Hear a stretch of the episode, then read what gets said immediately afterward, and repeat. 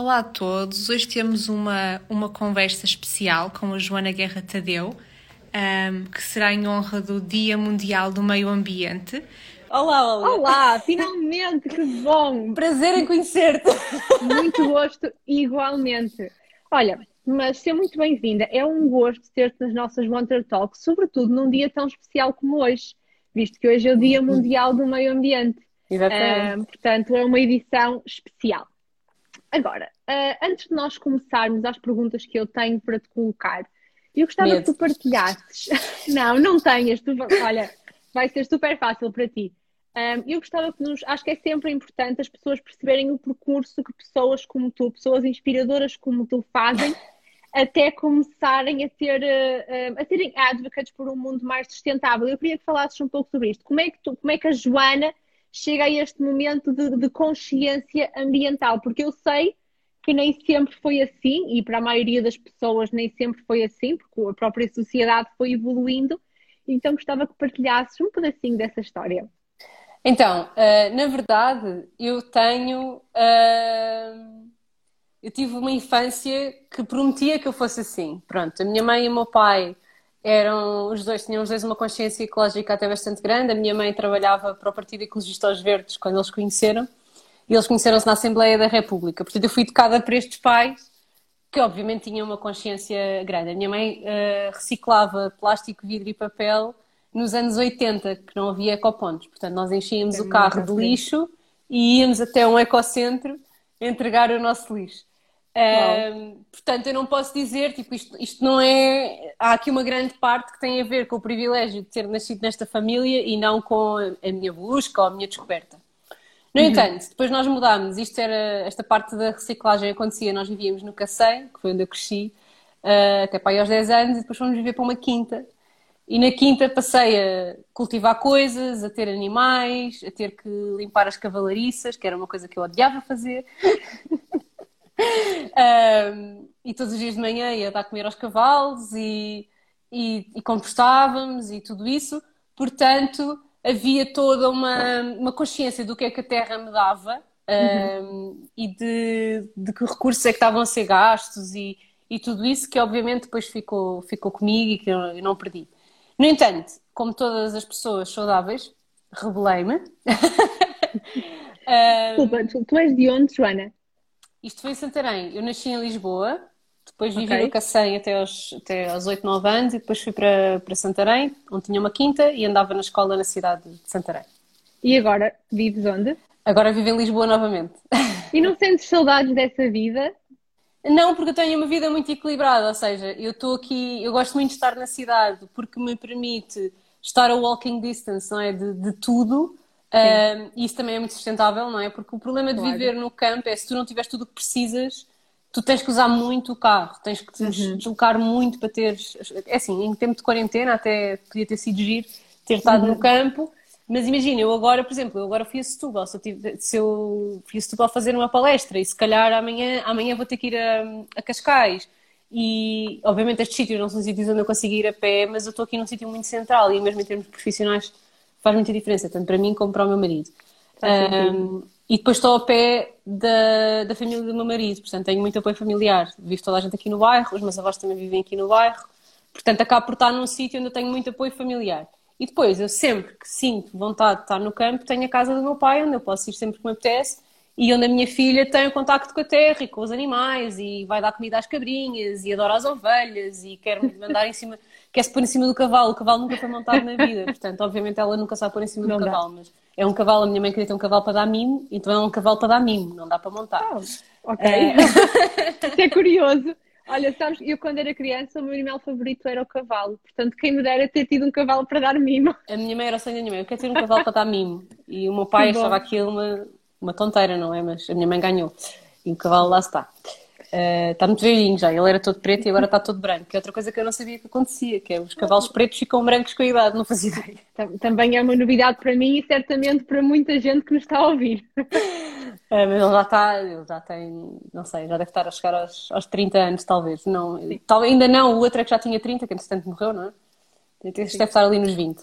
Olha, mas desculpa, eu interrompi-te. Estavas a contar a tua Não, história. não faz mal, estava a dizer que me rebelei. Portanto, eu fui, vim estudar para Lisboa, quando vim estudar para Lisboa passei a viver aqui Uhum. e, e depois do, do curso fui jornalista ah, em vários sítios, mas eram. Eu sou da geração Arrasca, não sei se vocês se lembram deste termo, que foi a malta que fez o, que fez o, o ensino superior ah, durante a crise de, que, seguiu, que se seguiu a 2008, portanto a crise de 2008, 2012. Uh, e, portanto, quando, eu- quando eu era suposto integrar o, o mercado de trabalho, estavam as empresas a fechar, estava a taxa do desemprego e apareceram os estágios não remunerados, nessa altura. Portanto, era tudo muito precário. Uh, entretanto, já melhorou bastante, porque também o IFP envolveu-se e agora já tens os estágios profissionais, pronto, por aí fora. Sim, Mas, sim. Naquela altura, era tipo, ou, trabalha, ou pagas para trabalhar ou não trabalhas. Pronto, era um bocadinho Pois. assim. Pronto, e eu paguei para trabalhar durante uns tempos, mas a certa altura estava farta daquilo e acabei por ir trabalhar para uma grande consultora, uma das Big Four. Ahm, e pá, e quando mudei de, quando mudei para o mundo corporate, eu, eu adaptei-me completamente àquele modo de vida de quem vive no mundo corporate. Portanto, eu passei a estourar um terço ordenado na Zara ou no Máximo Duty ou whatever todos os meses para estar sempre com as últimas coisas e tentar vestir-me como as mulheres que estavam acima de mim hierarquicamente. Ok. Ahm, passei. Epá, tinha uma vida completamente diferente. Tanto que a última decisão estúpida que eu tomei foi comprar um carro novo, que era uma coisa que eu nunca faria se fosse hoje e que ainda estou a pagar. Que, pá, que foi uma decisão que eu tomei quando fui promovida e recebi um prémio e não sei o quê e fui comprar um carro novo. Tipo, que estupidez. tipo, fosse hoje nunca teria feito, sabes? Mas é daquelas coisas Sim. que tu embranhas-te. E eu sou muito adaptável. Eu gosto muito. eh, eu, eu gosto de saber estar com o grupo de pessoas com quem estou e acabo por me adaptar muito. E quando tu vives aquilo 24 horas por dia, quase, não é? Os teus Sim. amigos são dali, o teu almoço é ali. E eu fui-me na nossa bolha. pá, fui-me adaptando. E, e meu- e a minha definição de sucesso, não é? Adaptou-se àquilo que era a definição de sucesso das pessoas que eram bem-sucedidas à minha volta. Portanto, eu achava que quanto mais dinheiro fizesse, mais bem-sucedida era. Percebo quanto mais totalmente. crescesse na, na escada corporate, não é? Em termos de, de, de nome de- da função, mais bem-sucedida era. Eu estive inscrita, para teres uma noção, eu estive inscrita no mestrado em gestão da Nova, que é caríssimo, porque a empresa estava disposta a pagar. Pá, eu cheguei lá, eu acho que isso foi, foi um dos momentos em que eu percebi, não, não é isto que eu quero fazer, que foi chegar à Nova para ter o curso, eu tive que fazer, o- tinha que fazer o curso de verão, porque eu nunca tinha tido ciências na vida, tipo, eu vinha de, de letras, portanto eu não, eu acho que eles assumiram que eu nem sequer sabia contar. Ah, e, e eu fui para lá e comecei-me a sentir muito mal. Foi quando comecei a sentir isto não é o que eu, eu não estou com as pessoas com quem era suposto estar. Esta não é a minha comunidade. Acho que foi quando fui para a faculdade, tanto que eu não, não cheguei a fazer o mestrado. Eu já tinha outro mestrado e portanto, eu não precisava daquilo, tipo, não era uma coisa, era, eu estava estava a tentar ainda adaptar-me mais ao meio onde estava, não é? Pois. E lembro-me perfeitamente desse confronto, de chegar à escola e tipo, eu não quero aprender isto. Sabes? De começar, tipo, isto não é, não é assim que eu penso. E de querer contrariar tudo e de sentir, tipo, é, isto não são as minhas pessoas, isto são outras pessoas, é outra maneira de estar na vida, são outras perspectivas. Isto é muito bom, nós aprendemos com isto, mas isto não sou eu e isto não é a maneira como eu quero pensar. Depois, eu, entretanto, a minha mãe ficou doente eh, com uma doença terminal, da qual acabou por morrer, um câncer no pulmão. E isso foi altamente transformador para mim e para a minha identidade. Foi todo um, um voltar a mim. Eu acho que graça, porque eu lembro-me de ser miúda, de ser adolescente, e quando me perguntavam o que é que eu queria ser quando fosse grande, eu houve uma fase, passei por várias fases, como todas nós passamos, mas houve uma fase que eu dizia que queria ser ativista. E as pessoas gozavam comigo que aquilo não era profissão. E a verdade é que hoje em dia sou ativista. Sim. Eu nunca tinha conhecido ninguém que quando era criança dizia eu quero ser ativista. És a primeira pessoa, eu acho isso fascinante. Como- mas eu tinha essa coisa, eu queria, eu queria mudar o mundo. Tipo, eu lembro-me de contar aos meus amigos uma história da minha mãe que eu achava assim, a coisa mais romântica à face da Terra, que foi nos anos pá, em 88, 87, não me lembro muito bem, por causa da- da- das guerras que estava a haver na, na ex-União Soviética. Ah, e nós estávamos envolvidos, nós Portugal, não é? estávamos envolvidos e, e fazíamos, apoiávamos um dos lados. A minha mãe foi presa por soltar uma pomba branca na Assembleia da República, em símbolo da paz. E eu achava isto a coisa mais linda do mundo. E, e é, e é E eu, eu, claramente for linda, grande, quer dizer. quer ser presa por soltar uma pomba branca na Assembleia da República. Uau, os teus pais têm uma, têm uma história muito gira também. Tenho, tenho, tenho. E pronto, muito, muito particular, obviamente, é todo um. Uhum. É todo outro. Lá está, é outra bolha. É outra bolha. Sim, é? é? outra realidade, sim. E eu tive que escolher aqui um bocadinho como é que ia juntar as minhas bolhas. Mas depois a minha mãe estava muito doente e eu foquei muito em eu tenho que ser independente e não me pode faltar nada, porque se eu vou ficar sem mãe, também posso ficar sem pai a qualquer momento. Uh, tive um pânico, sabes? Um, um sentido de pânico de... e foquei muito no trabalho. E fui, fui contratada por um cliente, que era um banco, um cliente da consultoria, que era um banco, uhum. que me pagava tipo mais um ordenado mínimo em cima daquilo que eu recebia. Portanto, para mim aquilo foi uau, bora, é isto que eu preciso. Uhum. Uh, e ignorei as vozinhas todas que me diziam: tu não queres fazer isto, isto não és tu. Uh, e lembro perfeitamente de estar a ter a discussão com o meu uh, com o partner da empresa onde eu estava antes, a dizer-lhe que ia sair, e ele me dizer que era um erro e que eu não ia gostar e que, que eu estava a ir atrás do dinheiro e que, e que me ia arrepender. E eu lhe dizer, tipo, literalmente assim: tudo bem, eu também não gosto de estar aqui, portanto, para estar aqui ou estar lá, prefiro estar lá, ganho menos e ganho mais. Pois. E neste momento é isso que me interessa: é eu vou ficar sem mãe a qualquer momento e eu tenho que conseguir eh, viver sozinha e eu acho que isto é o que é, importante, é o que eu acho que é importante agora. Portanto, uhum. não há tema. Para mim não há tema, eu vou atrás do dinheiro e tenho consciência de ir atrás do dinheiro. Não durei seis meses. uh, eu entrei no banco em setembro, em fevereiro estava em casa com uma baixa por depressão Uh, e depois fiquei em casa até a minha mãe morrer. A minha mãe morreu em agosto. Uh, no dia em que a minha mãe morreu, foi o dia em que a minha, a minha depressão se curou milagrosamente, porque o eu, eu, a espera, tu sabes que a minha mãe decidiu não fazer nada. A minha mãe decidiu que não ia fazer nada, que ia só esperar, gozar o tempo que pudesse gozar uh, e morrer. E e eu sempre apoiei nessa decisão, porque realmente o prognóstico era absurdo, tipo, não valia a pena. Pá, eu percebi perfeitamente. E ela não ia ter qualidade de vida absolutamente nenhuma no pouco tempo que ainda tinha de vida. Uhum. E então passámos o, o, tempo todo que pudemos juntas e despedi-me dela de 50 mil maneiras diferentes, foi ótimo. Fiz-lhe as perguntas todas que queria fazer e contou-me os segredos todos e os segredos da família toda e foi muito giro. E eu contei-lhe os meus também, acho que, sei lá, acho que me confessei todas as asneiras que fiz e que ela não sabia, acho que lhe contei tudo, foi, foi muito giro. Uh, e acabou por ser uma benção esse tempo que nós tivemos a saber que o tempo era limitado, não te sei explicar. Eu não gosto Aproveitaste nada, de outra forma? Sim, mas não sou nada aquela pessoa de dizer ah, estas coisas acontecem por uma razão e há sempre uma. Eu não sou nada assim, eu acho que às vezes a vida é uma merda e a gente tem que gerir, uh, honestamente. Uhum. Mas de facto, nós soubemos aproveitar muito bem o, tempo que, o pouco tempo que tínhamos e aproveitámos. E depois ela morreu, no dia, no dia a seguir, não foi propriamente no dia em que ela morreu, foi focada em logística. Recebemos a família lá em casa, também não somos, não somos religiosos, portanto não houve, não houve missa, não houve nada, foi tudo lá em casa. Ela foi uhum. velada na cama dela. Uh, o meu pai, que tipo, a minha mãe morreu e seis horas depois estava a fazer bacalhau cozido para 30 pessoas. Foi assim uma coisa um bocado diferente daquilo que é costume ou daquilo que é mais tradicional aqui em Portugal. Portanto, estávamos muito focados em logística, em receber pessoas e eh, pronto, a logística de, de uma morte na família. Mas depois, tipo, dois ou três dias depois, lembro-me de estar em casa do meu pai e dizer assim: estou ótima. tipo, de repente, este peso todo que eu estava aqui de tenho que estar com a minha mãe e ser a melhor filha do mundo e não lhe posso, não posso queixar à frente dela e não posso chorar à frente dela. Era uma pressão e, grande. Sabes, aquilo tudo desapareceu e de repente era. Nós já estávamos a fazer o luto há um ano, portanto aquilo, sabes, de repente foi tipo, pronto, agora já podemos respirar outra vez. Agora podemos avançar. Pronto. E foi aí que eu comecei a avançar. A minha mãe ainda viu. Eu lancei um projeto que era a montra do Windows que eu comecei antes de ir para o banco e que lançámos uh, logo depois de eu sair do banco, deu devido para casa de baixa, lancei porque eu tirei-me completamente para o trabalho nessa altura, mas para o trabalho numa coisa que eu sentisse que contribuía para o meu bem-estar e para o bem-estar dos outros.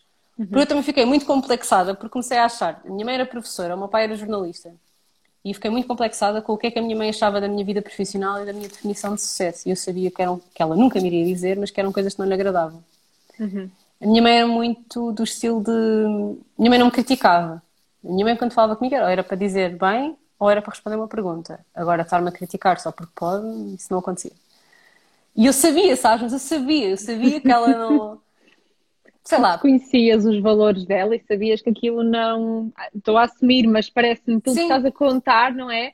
Aquilo não encaixava com a forma dela ver a vida.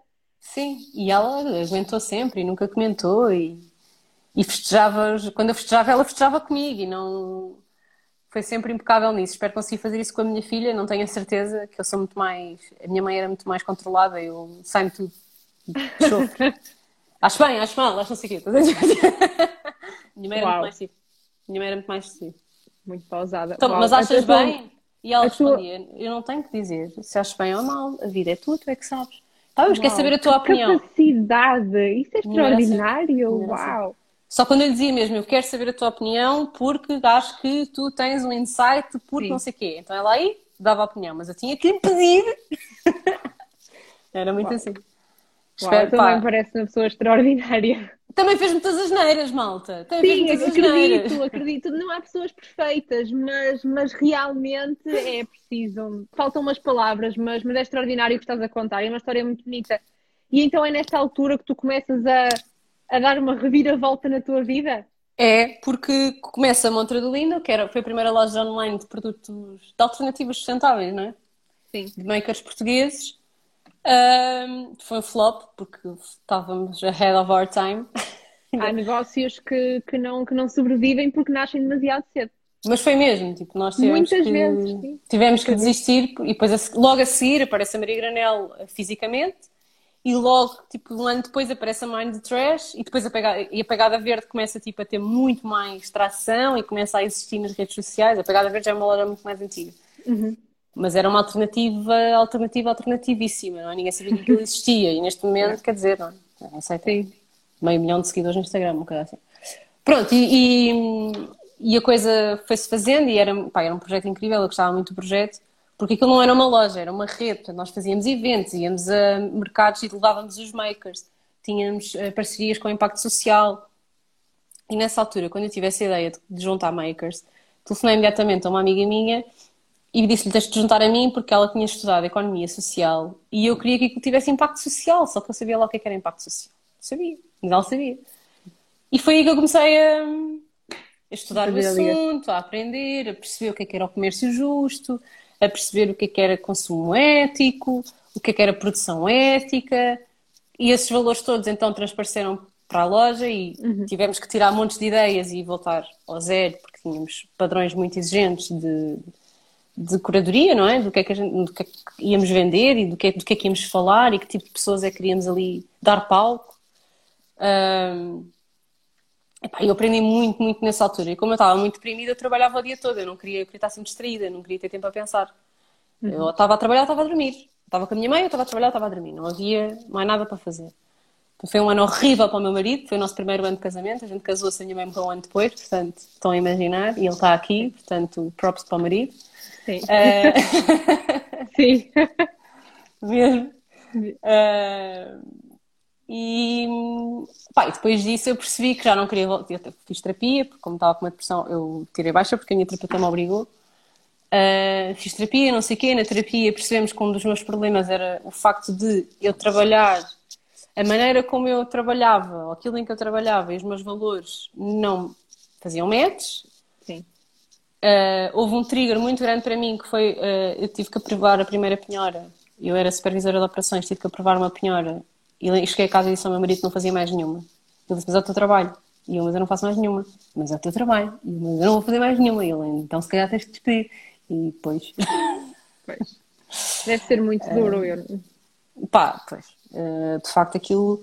Uh, e depois também houve outra coisa que eu disse ao meu marido uma vez que nós andávamos a falar em, em ter filhos, só que eu estava a tomar antidepressivos e não estava bem, não era... Portanto, nós, nós, nós tentámos, começámos a tentar engravidar quando a minha mãe morreu. Foi tipo, estou ótima, bora.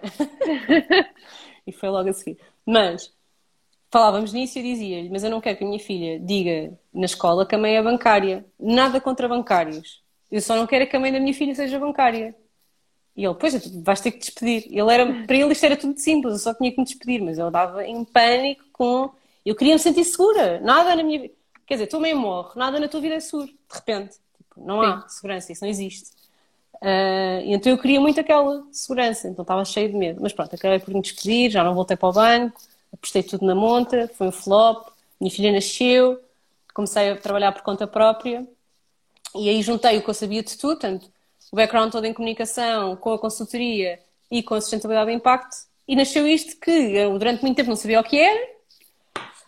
Era o que calhava, portanto, fazia uma consultoria a uma marca que eu achava super responsável, como fazia uma consultoria a uma marca que eu achava horrível, mas estava disposta a pagar, como fazia conteúdos, como escrevia para um jornal, como fazia um vídeo para não sei o quê, como lancei um canal de YouTube, saíram dois vídeos, nunca mais fiz vídeos.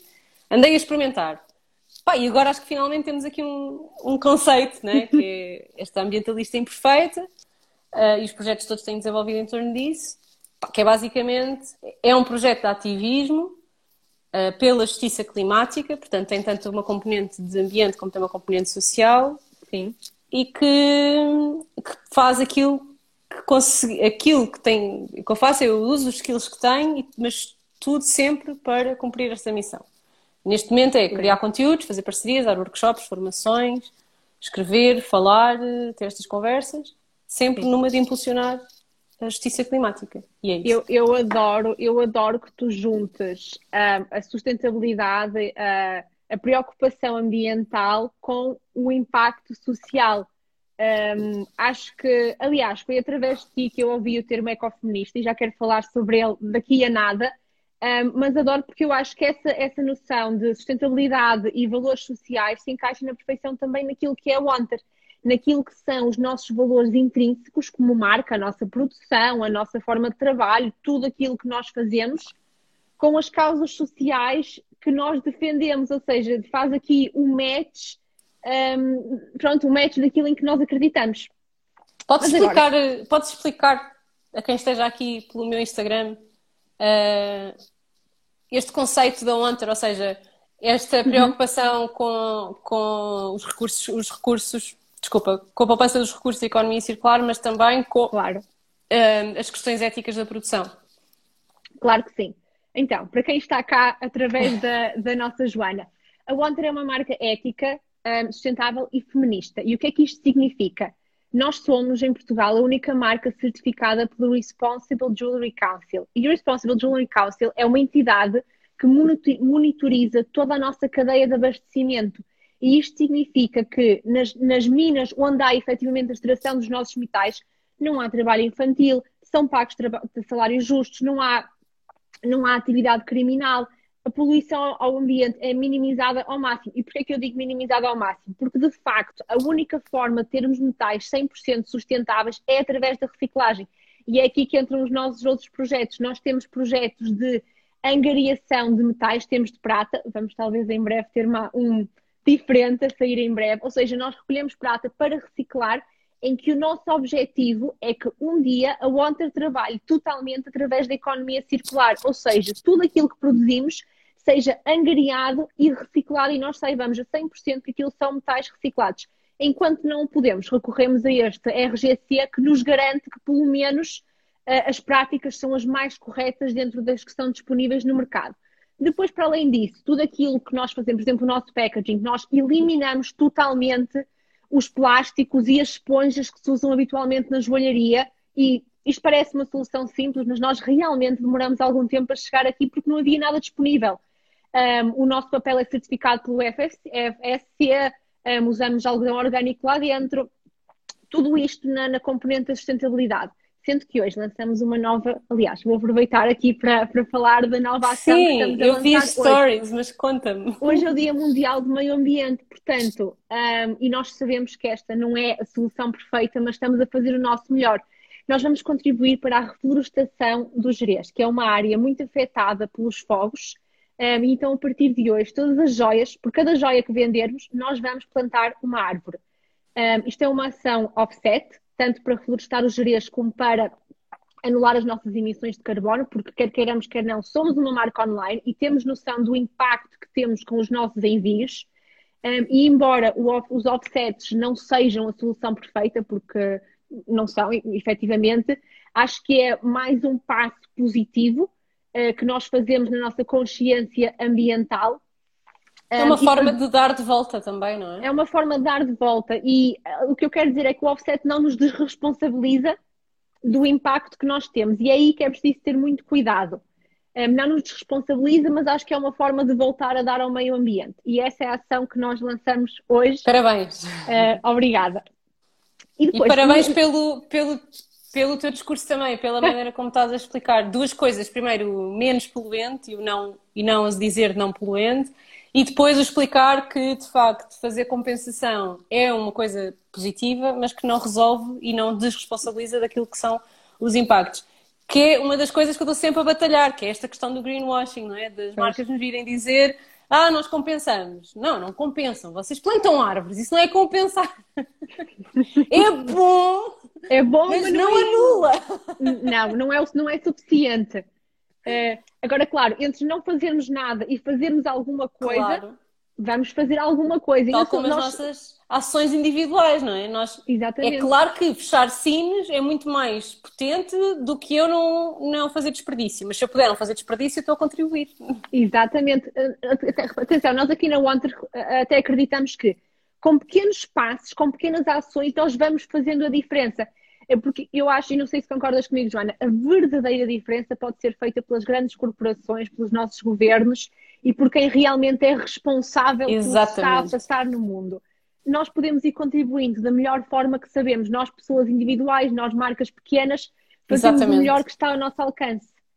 Ahm, É o que eu costumo dizer. E se não, se não houver nada que vocês saibam como melhorar, pelo menos não piorem.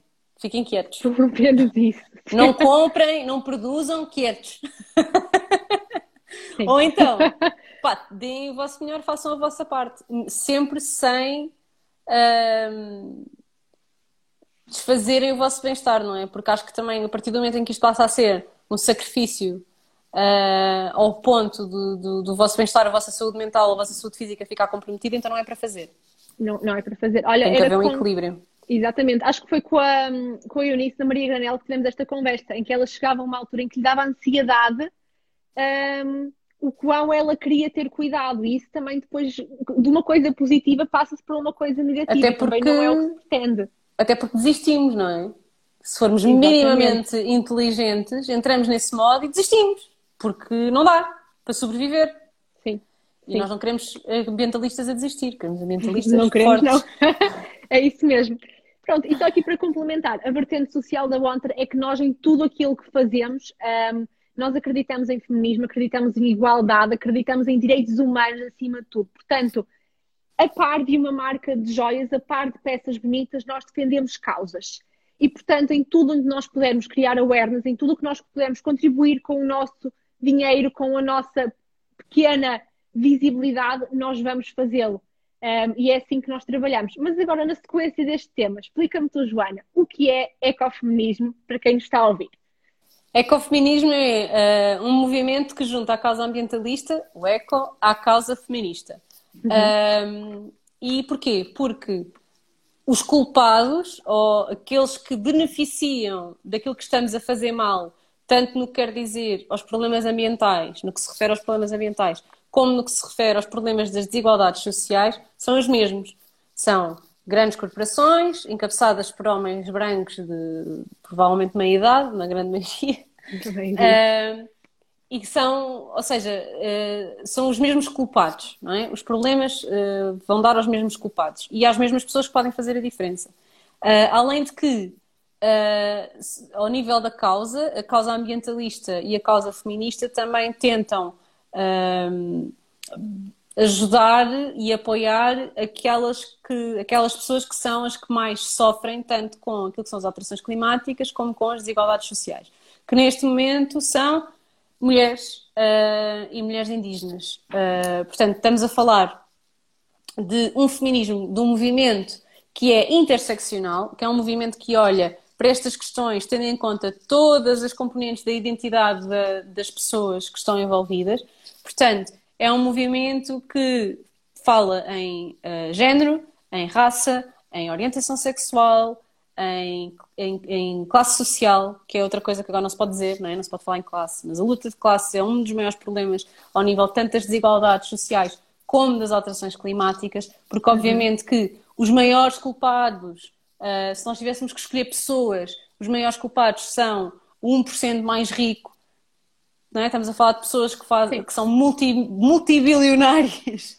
Ah, e que depois dão um milhão, de- um milhão de dólares para uma iniciativa de, de reciclagem. E nós todos aplaudimos e aquilo para eles é, não é nada.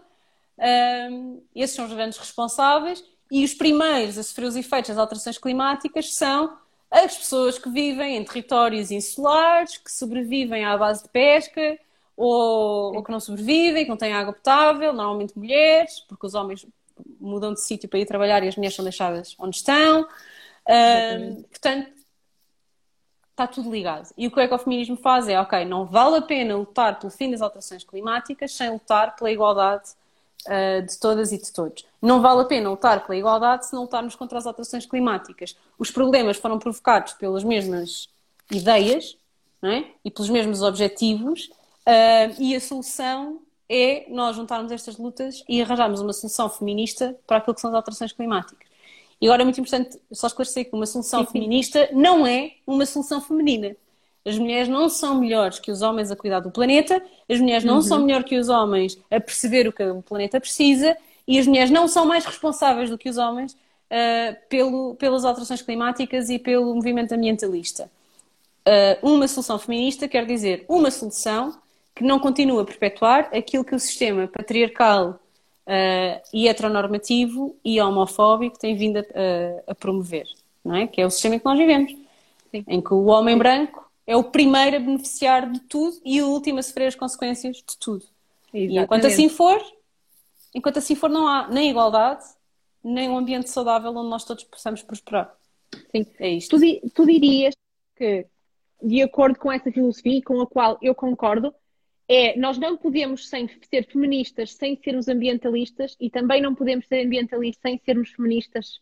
Exatamente. É sem dúvida. É assim, não é? Claro que sim, claro que sim. Sim, sim, sim, sim, sem dúvida. Acho okay. que tu, tu, tu dizes que és ambientalista, mas depois uh, na tua empresa, não és dono de uma empresa, e na tua empresa não há mulheres sentadas à mesa das decisões, tu nunca vais conseguir que a tua empresa seja de facto ambientalista porque tu não estás a ter uma fatia enorme da população representada. Igual claro. para a raça. Sim, sim, sim. E igual para uma série de outras questões identitárias que, que nós continuamos a não representar. E, e porquê que isto é um problema? Não é um problema o dar lugar à mesa ou... Isso são problemas, mas são problemas menores quando comparados com quem é que beneficia daquilo que é normativo e sistemático o homem branco com dinheiro.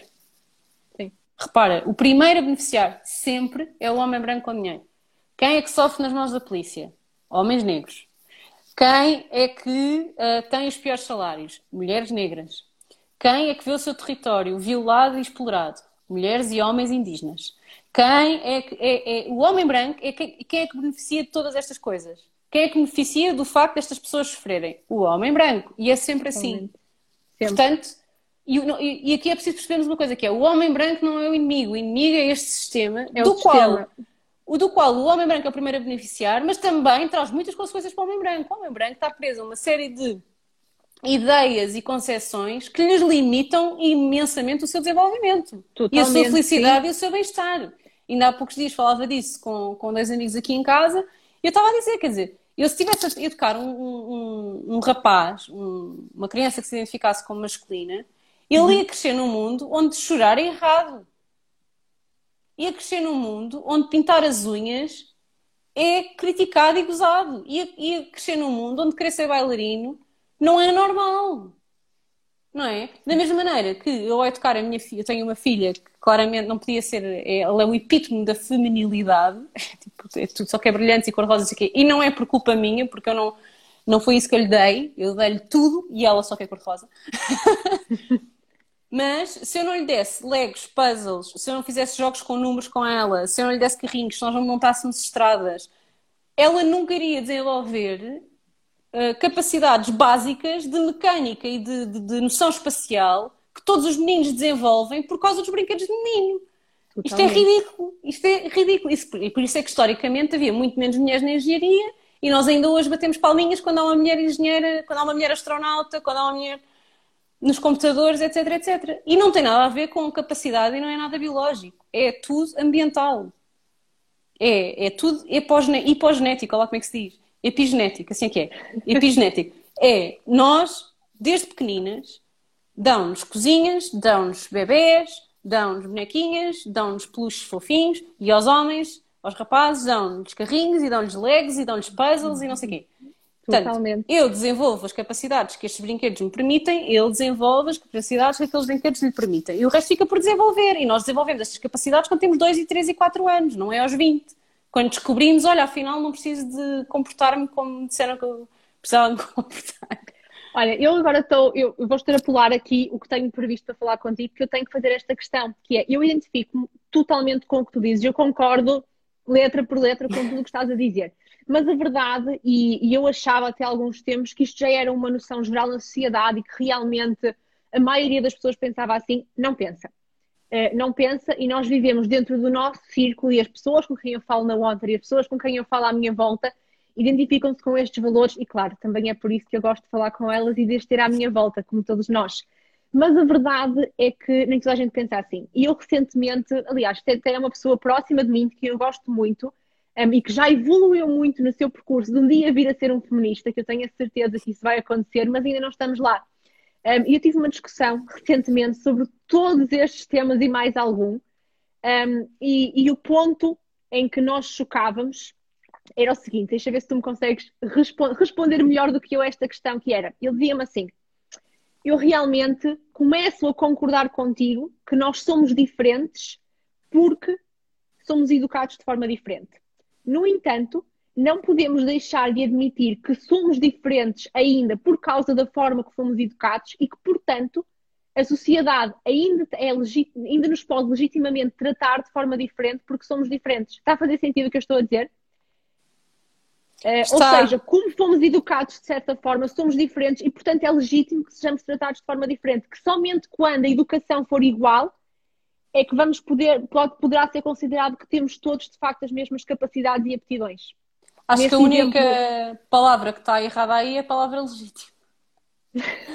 ou seja, é normal, é uh, intelectualmente uh, compreensível Uh, há uma justificação e uma razão. Legitimidade é outra coisa. Uh, ou seja, é verdade, todo, nós todos os dias estamos a navegar este sistema. O sistema, nós temos que navegar o sistema, tu navegas o sistema. Uh, tu tens uma loja online, tens que vender, não é? Por muito que sejas responsável, Sim, é... tens que usar técnicas de marketing e o teu uhum. maior, o maior objetivo da tua empresa é vender o teu produto, não é? Uhum. E isto, estou a dizer isto, eu tenho o mesmo problema, não é? Eu, claro, quero fazer uma parceria, uma preciso de um patrocinador e tenho que escolher um patrocinador que vá ao encontro dos meus valores, mas depois esse não está disposto a pagar, então tenho que ir a um que está um bocadinho ao lado, mas porque uma pessoa tem que, tem que navegar no sistema e é legítimo Exatamente. ter dificuldades nessa navegação. Se é legítimo fazer ouvidos mocos e, e, e fechar os olhos, não. Ou seja, é normal. Uh, há uma razão, intelectualmente faz sentido que ainda assim seja, mas o nosso papel enquanto pessoas com capacidade para ver que isto está a acontecer, se sabemos que isto é um problema, é chamar a atenção. Sempre. É dizer, não, mas olha, não é as mulheres menstruam, é as pessoas menstruam. Porque há homens que menstruam, homens trans. Ah, mas são a minoria. Não sabes que são uma minoria, não sabes quantos homens trans há em Portugal. E eles menstruam. Portanto, vais dizer pessoas que menstruam. Ei, mas é sempre complicado e sempre preciso as mulheres e não sei o quê. Está bem, sempre preciso, mas dizia-se mal. Porque não é legítimo, é normal, é aceitável, é mais difícil para quem é mais velho do que para quem é mais novo. Há questões geracionais, há questões geográficas, há questões ao nível de acesso à informação. Não podemos ser tão exigentes com toda a gente quanto seria uh, ótimo sermos, mas legítimo não é. O que é legítimo é nós chamarmos a atenção sempre. E eu e tu, e essa pessoa que estás a falar, e mais meia dúzia de pessoas que nos estão a ver, que sabem que isto é um problema, que sabem que isto perpetua o problema, nossa responsabilidade é chamar a atenção, é apontar o dedo, é pedir para fazer melhor e tentarmos nós todos os dias fazer melhor. Se eu nunca meto os pés pelas mãos, meto, ainda no outro dia no meu, no próprio podcast dissemos os géneros. E logo a seguir engasguei-me toda. Ambos não, porque há mais que dois. Que estupidez, isto é fluido. Estamos em aprendizagem. Porque eu fui educada assim, não é? Portanto, sim, eu sou... Sim não sou, não sou uma homofóbica em desconstrução, mas sou uma género, não sei que, uma heteronormativa, uma heteronormativa em desconstrução, sou uma racista em desconstrução. Pá, eu fiz um live com a Nuna, não sei se sabes quem é a Nuna. Sei, fiz um live com a Nuna, eu, eu saí do live a achar que era a pessoa mais racista que eu conhecia à face da Terra. E sou, acredito, não, não sou acredito, mais, mas sou, sou racista e somos todos. Somos todos. Sim, somos, uh, somos todos. Da é mesma maneira que também tenho imenso, tenho imenso machismo interiorizado em mim. E olha, uma das coisas em que mais se notou, nós agora, eu e o meu marido estamos a fazer terapia de casal, um, e eu de repente percebi-me que o meu marido não é nada machista, os padrões, nós somos todos machistas, não é? Mas os padrões, o meu marido não é um homem machista, e eu estava sempre a projetar nele as minhas expectativas de que ele seria machista porque os homens são machistas. Ou seja, eu, eu exigia-lhe quase uma dívida histórica. Mas tens que fazer mais, cá em casa. Já ele fazia mais que metade. Mas tens que fazer mais. Tens que fazer mais porque não fazes nada, porque os homens não fazem nada. Se as minhas expectativas Curioso. machistas, sim, sim, as minhas expectativas machistas serem projetadas no meu marido e a causarem problemas na relação, mesmo ao nível sexual, eu, na nossa relação sexual, de eu estar no meio da relação a pensar, mas eu dei consentimento para isto e para aquilo, quando obviamente ele sabia, ele conhece-me há 10 anos, não é? Ele uhum. sabe o que é que eu estou a consentir e o que é que eu não estou, e sempre me respeitou e nunca passou nenhuma barreira. Mas a certa altura eu a questionar tudo, porque depois uma pessoa, quando se envolve muito nestes temas, começa também a questionar tudo. O é que é ótimo, questionar é bom, não podes é deixar Sim. isso também limitar-te e, e dificultar-te a vida a um ponto que não é saudável. Agora, não, isto tudo são coisas que são muito interiorizadas. Se é legítimo, é legítimo, é legítimo estar interiorizado, é legítimo insistir, é legítimo ser a norma. Uh, é legítimo eu viver com isso e não dizer nada? Não, isso não é. Isso é uma responsabilidade. Isso não é ser um cidadão ativo. Excelente, excelente resposta. Vou já a seguir, eu vou enviar este live à pessoa em questão e vai ouvir. Obrigada, Joana. Olha, eu tenho, eu, eu gostava de conhecer a tua opinião neste tópico, que é como é que tu achas que, pelo menos em Portugal, um, o mundo da moda está a lidar com esta questão da sustentabilidade. Um, porque eu, mais uma vez, eu sei que vivo na minha bolha, eu acho que nós estamos a dar um passo grande, eu acho que há realmente muitas marcas um, a fazer progressos e a nascerem marcas com as filosofias certas. Também acho que há muito greenwashing, mas queria ouvir a tua perspectiva, que certamente será mais analítica, mais concreta do que a minha. Eu acho que assim, eu vivo, eu, como nós já falámos aqui, eu vivo numa bolha, portanto, eu tenho acesso a projetos e sei de projetos e conheço muitos projetos e só sigo projetos aqui no Instagram que são altamente responsáveis. Portanto, eu uhum. tenho uhum. uh, esse privilégio de me rodear destas marcas, portanto, eu acho que é tudo fantástico e acho que nos últimos anos evoluímos imenso e, e o mundo da moda é um mundo onde tem havido muita inovação, no sentido certo, uh, uhum. e tem sido muito bom de ver. Uh, e eu tenho gostado mesmo muito, sobretudo aqui em Portugal, porque como eu vou, vou, vou dando conta daquilo que vai surgindo e não sei o quê, até porque me enviam e porque é, porque é o meu trabalho também saber, não é? Claro. Portanto, uh, acho que estamos a melhorar muito. Ao nível do greenwashing, o greenwashing é gritante. Ainda hoje recebi de uma marca com quem eu estava a combinar uma parceria, que já percebi que vou ter que dar uns passos atrás, um vídeo de total greenwashing. Não vou dizer a marca só porque estamos em negociações e eu acho que é feio mas é de dizer quando isto passar, okay. uh, numa marca de moda que, pá, que é greenwashing por e duro. Uh, também há outros casos, por exemplo, a Levis tem feito um anúncio que está a passar no, no, YouTube e acho que também passa na televisão, que fala sobre comprar menos e comprar qualidade uh, e que muita gente acusa de greenwashing. Eu acho que não é greenwashing, acho que aquilo é uma falta de noção completa do que é que é ser uma pessoa normal, que é não ter dinheiro para investir em roupa. Uh, mas não acho que seja greenwashing, acho que é um bocado de falta de noção, mas acho que não é greenwashing, acho que é a mensagem certa: compra menos, compra qualidade. Deixa-me só perguntar-te uma coisa: consegues identificar, por exemplo, dois, três, quatro principais red flags daquilo que é greenwashing, que tu estás sempre Sim. atenta? Uh, eu, uh, eu fiz há pouco tempo, há relativamente pouco tempo, e a seguir posso partilhar nas stories se quiseres, posso te enviar se tu quiseres partilhar, com uhum. os sete pecados do greenwashing. Também está no meu okay. site. Se vocês forem ao meu site, Uh, há lá um sítio que diz Greenwashing Watch, que é uma rubrica que eu vou iniciar em breve, uh, com uma análise semanal de, de, casos de greenwashing, e estão lá os sete pecados e está tudo explicado.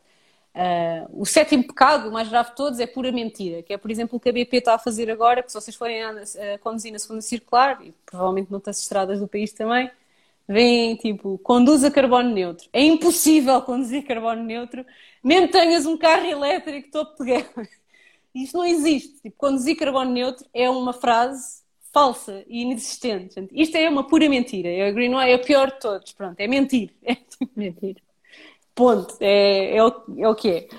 Depois tens, hum, tens adoração a rótulos. É um dos, adoração a falsos rótulos, que é marcas que colocam rótulos uh, inventados por si, não é? Fazem tipo um iconezinho ou uh, um desenhozinho que parece um rótulo que aquilo foi certificado por alguma coisa, que diz que é reciclável ou que é reciclado, ou põem tipo em letras garrafais, embalagem reciclada, e depois tu vais ler o asterisco e é tipo 23% reciclado e o resto não é. Ah. Um, pronto, é okay. é outro tipo de greenwashing. Greenwashing é basicamente usar a comunicação técnicas de comunicação de marketing e de relações públicas para uh, parecer que estás a fazer melhor do que estás ao nível do ambiente. É, é tão simples Sim. quanto isto. E não é feito só por marcas, também é feito por organizações e partidos políticos e por pessoas.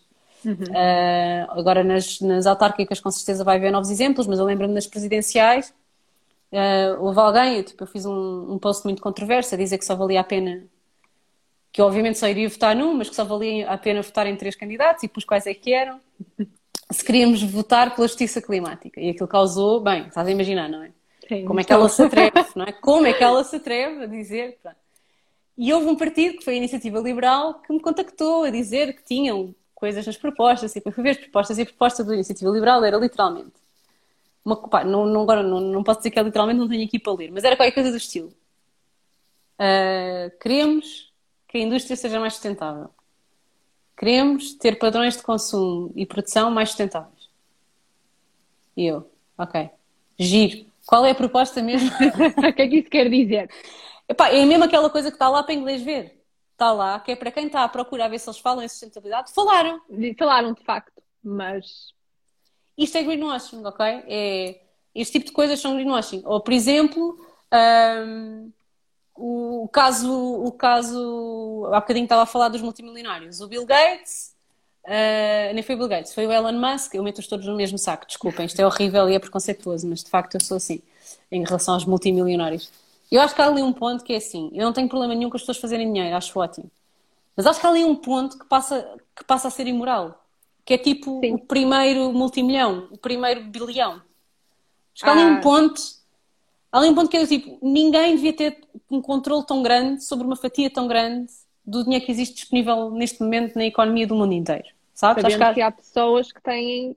Nem é só sabendo, é o controle, nem é só saber, uhum. porque imagina, depois tu podias agarrar naquilo, né? tipo no, no, no, mundo dos sonhos, agarrar naquilo e dar a quem não tem nada. E parece, que é um bocadinho o que a gente acha, o que a gente acha que o Bill Gates faz, mas não é bem isso que acontece. Mas pronto, Sim. isso é outro assunto. Eu tenho assim uns ódios de estimação a estas personagens. Mas acho que há ali um ponto que alguém ter um controle sobre uma fatia tão grande daquilo que é a economia do planeta não devia ser possível. É um monopólio. É basicamente um, um monopólio, sendo que o monopólio é uma coisa ilegal há muitos anos. Mas pronto. Uh, e então, houve aí uma notícia que o Elon Musk estava a oferecer um prémio de um milhão de euros a quem inventasse uma solução sustentável, já não sei para o quê. Ah, vi, vi, vi. Isso é greenwashing.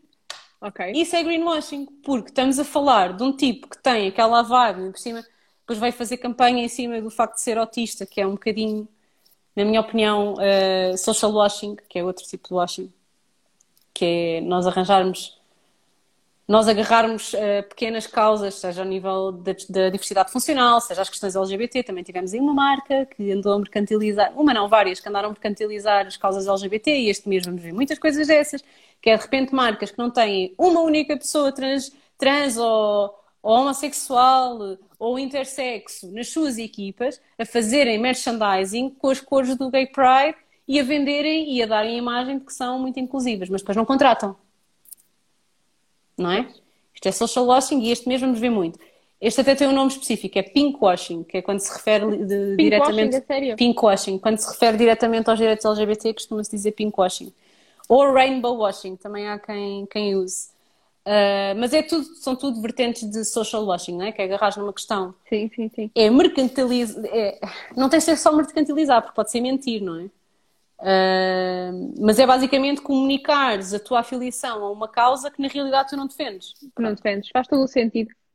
Uh, isto acontece, como já disse, em empresas, em partidos políticos e em organizações várias e nos governos também, também se faz, passa-se um decreto de lei assim mais ou menos para não ter que se passar aos outros, não é? Porque aquilo é uma chatice de passar e aquilo também é uma versão de social logic. Mas pronto, uh, perdi-me. Ah, querias exemplos.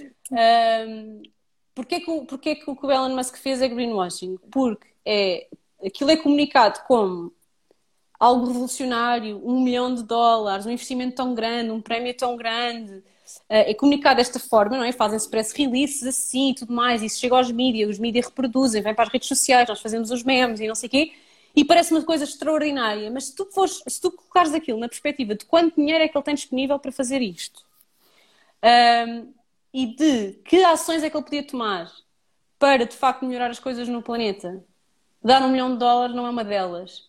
Se ele mudar as operações dos programas espaciais dele 2 milímetros para o lado, tem mais impacto do que qualquer solução que um milhão de dólares dele vá financiar lá para o que é que era. Não lembro se era água, se era reciclagem, já não sei o que é que era. Era uma causa dessas. Uhum. Mais, mais perto aqui do comum dos mortais, não tinha nada a ver com o espaço. É muito mais problemático para o nosso ambiente e para o nosso desenvolvimento sustentável o dinheiro que ele anda a investir na expansão espacial. Tu, neste momento, eu não sei se as pessoas têm consciência, mas neste momento o Elon Musk está a fazer literalmente uma grelha de satélites à volta do nosso planeta que é visível a olho nu ao ponto de haver um movimento de astrónomos a dizer que não pode ser porque eles não conseguem estudar o céu. Uau. E nós estamos aqui todos, tipo, está bem, não fazemos ideia, não sabemos, não sei o quê. Tipo, isto é um problema ambiental. Isto é um problema ambiental. Não, não sabia disso. Isto é um exemplo, percebes? Só que depois, ah, mas ele deu um milhão de dólares para reciclar não sei o quê. Está bem, mas se ele não puser lá os satélites, não precisa dar dinheiro nenhum, só precisa vale não gastar dinheiro em satélites, era muito mais impactante do que esse milhão de dólares. Isto é greenwashing, é. Deixa-me aqui fazer as minhas cenas aqui do lado ninguém está a ver e as notícias que saem são estas. Não fazer isto tem mais impacto do que fazer isto. Nós volta quieto, estás a perceber? Portanto, isto é greenwashing também. Pai, como este, quer dizer, em marcas, não é? Marcas que dizem que são sustentáveis. Outro típico é dizer, nós usamos recursos sustentáveis. Ok, quais são os vossos recursos sustentáveis? São recursos sustentáveis. Tá bem, mas porquê que eles são é sustentáveis? É porque são, porque eu digo. Pai, então é deixa-me fazer-te uma pergunta, Joana, e eu vou meter aqui, vou perguntar isto porque eu acho que tem de ser. Um, repara, eu na Wonder fazemos tudo o, que está ao nosso alcance realmente para diminuir o nosso impacto. E eu afirmo a Wanter como uma marca ética, sustentável e feminista. O que é que isto diz a ti? Eu sei que a Wanter não é 100% sustentável, é impossível. Um, não, é assim, tu estás a usar. Como é, como é, que, como é que lidamos com, com esta situação? Uh, o Eduardo diz que apartemos todos internet no fim do mundo, e é verdade. A ideia do, dos satélites, da rede de satélites, do, da grelha de satélites, é toda a gente ter internet eu diria que era mais urgente toda a gente ter água potável. Mas é importante toda a gente ter internet. Hoje em dia, não ter acesso à internet pode ser uma das maiores causas de desigualdade social. Isso foi gritante durante a pandemia. Basta Totalmente. dizer que há um miúdo da escola, na turma da minha filha, que a minha filha vem sempre para casa a dizer que ele é mau e que ele bate. Ok? Era o único miúdo que não teve internet e que não fez uma única aula online. Portanto, as coisas estão todas ligadas umas às outras. Portanto, eu não estou a dizer que não é preciso nós termos todos a internet. Mas se calhar não é preciso fazer uma rede de satélites que se vê em olho nu, tipo, é ridículo. Mas pronto, eu, é outro tema. Respondendo à tua pergunta, se estás a, queres saber se a Onter está a fazer greenwashing, na minha opinião?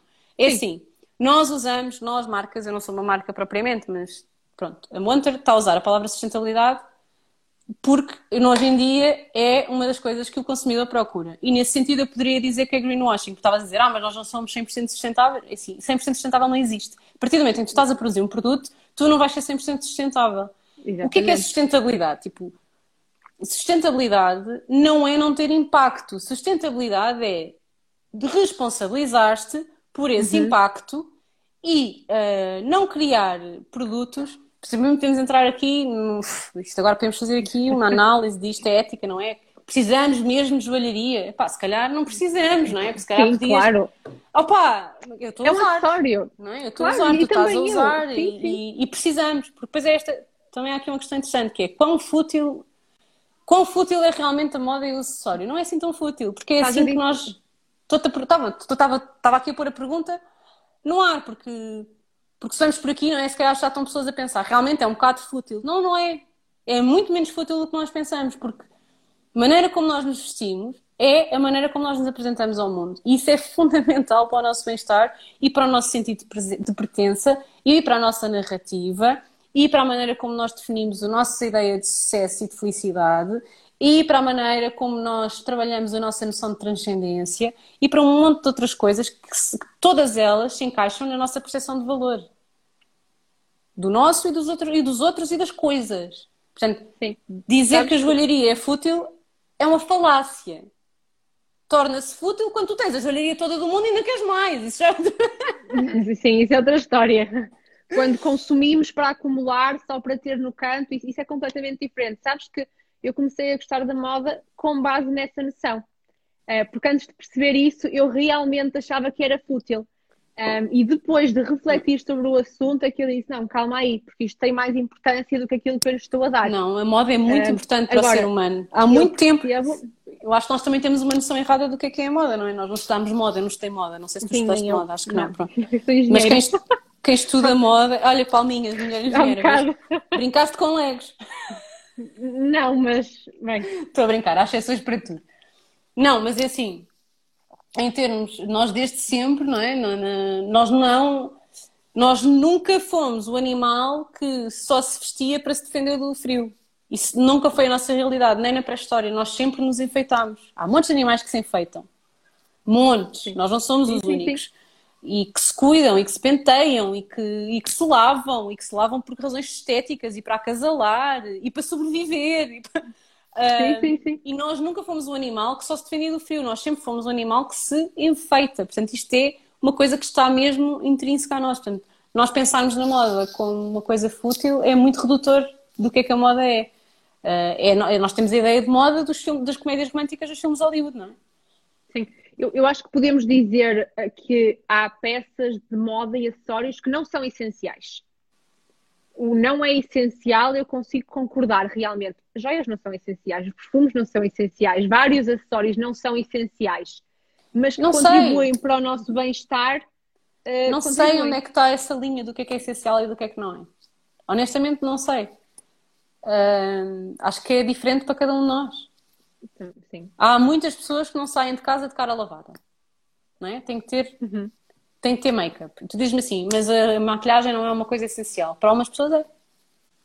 É verdade. Também Agora, é por que razão é que é? Uhum. E se é por uma razão. Sim. Uh, se é porque têm pouca autoestima e se trabalhassem na autoestima já não era. Se é porque são julgadas porque o sistema é patriarcal, machista, então tem não sei o quê. Se é porque se, se sentem melhor assim. Se é porque para, de facto, eu tenho, eu tenho plena, eu acredito Exatamente, o essencial depende de cada um, como está aqui a Mary a dizer. Uhum. Eu sinto que há de facto coisas que para algumas pessoas são essenciais, com as quais eu nunca, vi, eu nunca, nunca precisei. E acho que isso não quer dizer que essas pessoas estão erradas.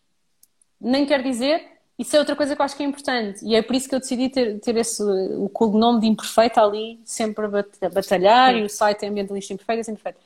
Que é, eu não sou melhor do que ninguém que não precisa ser maquilhagem todos os dias. Eu não sou melhor do que alguém que tem um guarda-roupa incrível. Eu não sou melhor eticamente. Não sou. Uhum. Até porque da ética cada um sabe da sua. Que é outra coisa muito importante, que é quando nós começamos a falar de valores. Porque uma coisa. Uma coisa é aquilo que são os valores que nós partilhamos em comunidade. O não matarás, o não roubarás, etc. Uhum. Não é? Que fazem com que nós evoluamos como civilização e nos demos todos bem e, e consigamos gerar prosperidade e tudo mais. Mas a maior parte dos valores são, cada um tem os seus e são diferentes. E essa variedade é positiva. E nós não vamos concordar todos. E não vamos votar todos no mesmo candidato a presidente. E não vamos lutar todos pelas mesmas causas. E isso está tudo bem.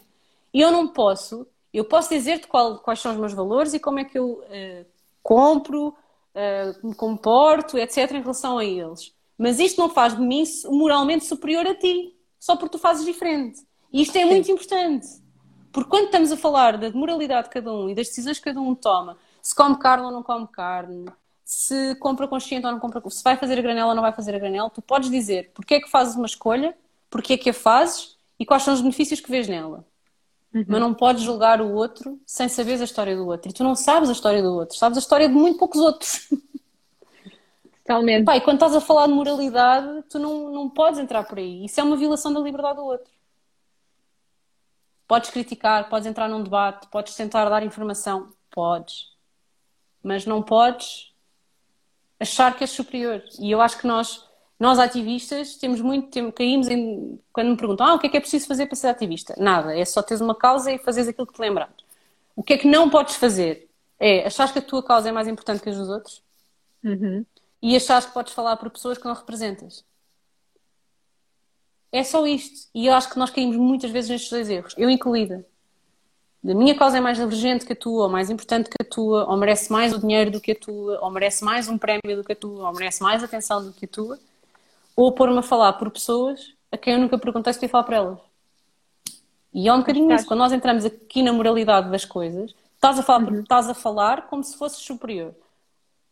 Pai, não és. Tu podes ter uma informação para passar, dicas para passar, mas se outra pessoa decidir ignorar aquilo que tu disseste, está no direito dela. Isto é uma chatice. Claro. claro que eu acho que se toda a gente vivesse como eu, o mundo era melhor. mas é a mesma coisa que é preciso nós fazermos as pazes, aceitar, perceber e respeitar, porque senão estamos a violar a, a, a liberdade do outro. E violando a liberdade dos, dos outros, nós nunca vamos a lado nenhum. É só andar para trás. Joana, tu realmente és extraordinária. Estou a aprender tanto, tanto contigo desta conversa de uma hora. Eu vou ter que ligar outro dia qualquer e fazer o resto da lista de perguntas que eu tenho para ti, porque isto não está a chegar. a sério, espetacular. Eu, por mim, ficava aqui a continuar a conversar contigo, mas não te posso tirar muito, muito mais tempo. Já passamos a nossa hora. Uh, e, portanto, visto, visto que hoje é o Dia Mundial do Meio Ambiente, eu gostava de terminar esta conversa com uma dica tua uh, para celebrar este dia e uma dica que queiras deixar a toda a gente que nos está a ouvir. Não comam carne nem peixe ao jantar hoje. É a minha dica para hoje, para vocês. Uh, porque em termos de ambiente, uh, no geral, obviamente não será nem o meu caso, nem o caso de algumas pessoas que nos estão a ver, no geral, uh, a maneira como nós melhor podemos contribuir para o ambiente é diminuirmos o nosso consumo de carne e peixe para não exigirmos tantos recursos ao planeta, porque ao nível da carne, estamos a falar de uma das indústrias que produz mais emissões de carbono, que utiliza mais água e que utiliza mais uh, terra, mais solo. Portanto, se nós uh, conseguirmos reduzir esse consumo, o máximo que seja confortável para nós e ao ritmo que for confortável, e se conseguirem deixar a carne ótimo, de uma forma que seja saudável e sustentável para vocês, uh, é de facto a dica número um e, e aquilo que nós podemos fazer melhor. Quanto a esta pergunta, se for orgânica e biológica caseira, podemos. É assim, se vocês criam animais, uh, obviamente que se comerem, que se comem uma cabrita de cada três meses, uh, não tem o impacto que tem comprar uma carne que é produzida industrial, industrialmente. No entanto, uh, o tamanho da população de ovinos caprinos e de ovinos caprinos e faltam umas vacas, como é que se diz as vacas? É ovinos não são ovinas. Uh, portanto, vacas, ovelhas e cabritos é de facto uma população grande demais para aquilo que é saudável para o nosso planeta. Porque eles têm uns puns.